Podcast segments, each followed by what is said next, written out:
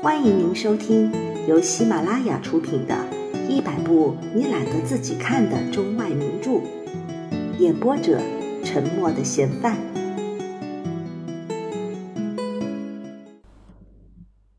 床边协议。壁炉里的火焰熊熊的燃烧着，两只茶杯摆放在日式的桌子上，在一旁的茶壶冒着热气。正对着小高瓶朗姆酒一旁的糖罐子，舍鲁尔公爵将他的帽子、手套和皮衣通通都扔在了椅子上，而公爵夫人则脱掉了舞会上穿的衣裳，对着镜子稍微梳理了一下她的头发。她一边用她的纤纤十指的指尖轻轻拍着自己鬓边的卷发。一边甜甜的对着镜子中的自己微笑，然后她转身看着她的丈夫。这时，公爵看了她几秒钟，好像心里有什么事情，他有点迟疑了。最后，公爵终于开口说话了：“今天晚上，你够风光了吧？”他用眼睛回瞅着她。那里面跳动着一种志得意满的光芒，他回答说：“但愿如此。”然后他坐到了自己的座位上。公爵坐在他对面，撕开一个奶油小面包，接着说：“这简直有些可笑，真的有些可笑啊！”他问道：“您是不是打算责骂我？就因为刚才这场景？”亲爱的，我在说佩文先生在您身边几乎闹到了失态的境地。要是，要是我有权利，我就会生气的。我亲爱的朋友，直爽点儿。您今天的想法和去年不再一样了，就是那么简单。我知道，在您有了一个热爱的情妇后。您根本不会在乎别人是不是在追求我了。现在，我对您说我自己的悲伤，就像今天晚上，我的朋友，您恋上了塞尔维拉太太，您真的很让我痛心。您把我变成了众人的笑柄，您给了我什么？您让我真真切切的体会到我是个可有可无的人。在有知识的人之间，婚姻只是一种利益的结合，一种必须的社会联系，而不是一种感情上的关系。啊，这都是真的，没错吧？您曾让我知道，您的情妇比我强无数倍，她更有女性的吸引人的魅力。您说过，更女性些。我知道。所有这些都是由一个有良好教养、广受赞扬的男人，以小心谨慎的、最文雅的方式表达出来的。我们可以协商将来不在一起生活，但还住在一套房子里。我们有一个孩子，他构成我们之间的一线联系。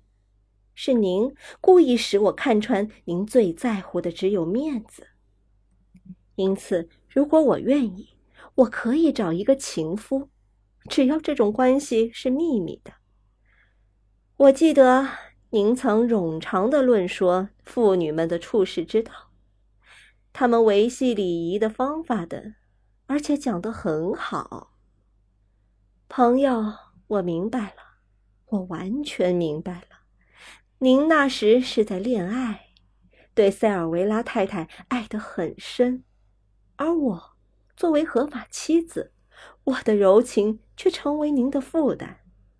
如今我们要分开生活，我们先一块儿去社交场，然后各自回到自己的房间里。但是，一两个月以来，您采取了一个嫉妒自己丈夫的方式，那又是什么意思呢？哦，我亲爱的朋友，我一点儿没妒忌。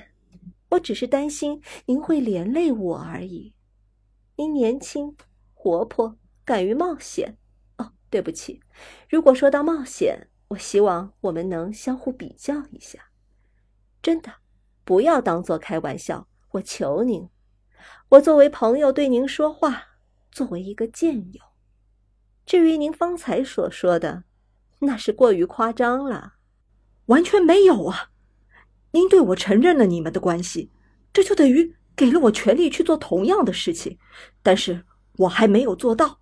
请不要打断我的话，请让我说下去。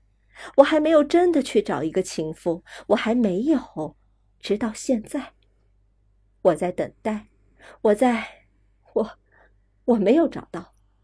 这人应当是比您更好的，这是我对您说的恭维话，而从此时来看，您并没有意识到。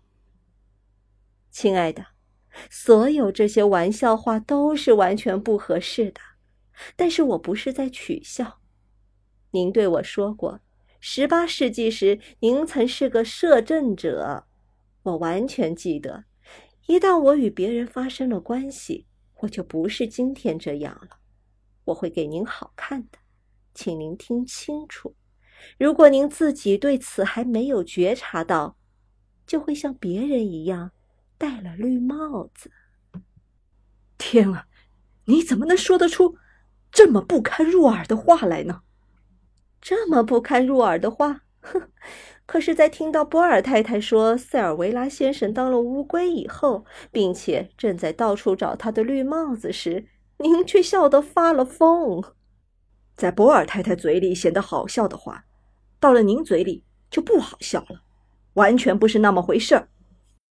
只是您对“乌龟”这个字眼用于塞尔维拉先生身上时感到十分有趣，而用在您身上时。您就认为是错误的了。此外，我并不坚持用这个词。我之所以这么说，只是为了看您是否已经成熟了。成熟，又指的什么呢？只是一个人的表现。如果一个人听到这句话被激怒了，那证明他确有其事，并被刺痛了。两个月以后。如果我说起一顶帽子，您会最先笑起来。呵呵，是的，人在其位，就见怪不怪了。您今晚太没礼貌了，我从没有见过您这样的人呢。啊，那就等着吧，我真的变了，开始变坏了。这一切都是拜你所赐。哎，亲爱的，我们应该好好的谈谈。我求您，我恳求您不要再像您今天晚上这么做，不要再让佩文先生那样无理的骚扰您。你嫉妒了？我说的没错，一定是这样。不不，不是那样的。我只是希望不要再闹笑话。我不愿意成为别人的笑柄，并且，如果我再看见那位先生和您靠得很近，或者在暗地里说话。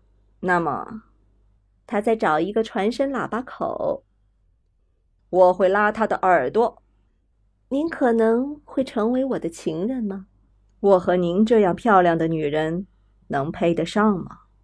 呵，瞧，您不就是这样和他在对话吗？可见我已不是您所喜爱的女人了。本集播放完毕，感谢您的收听。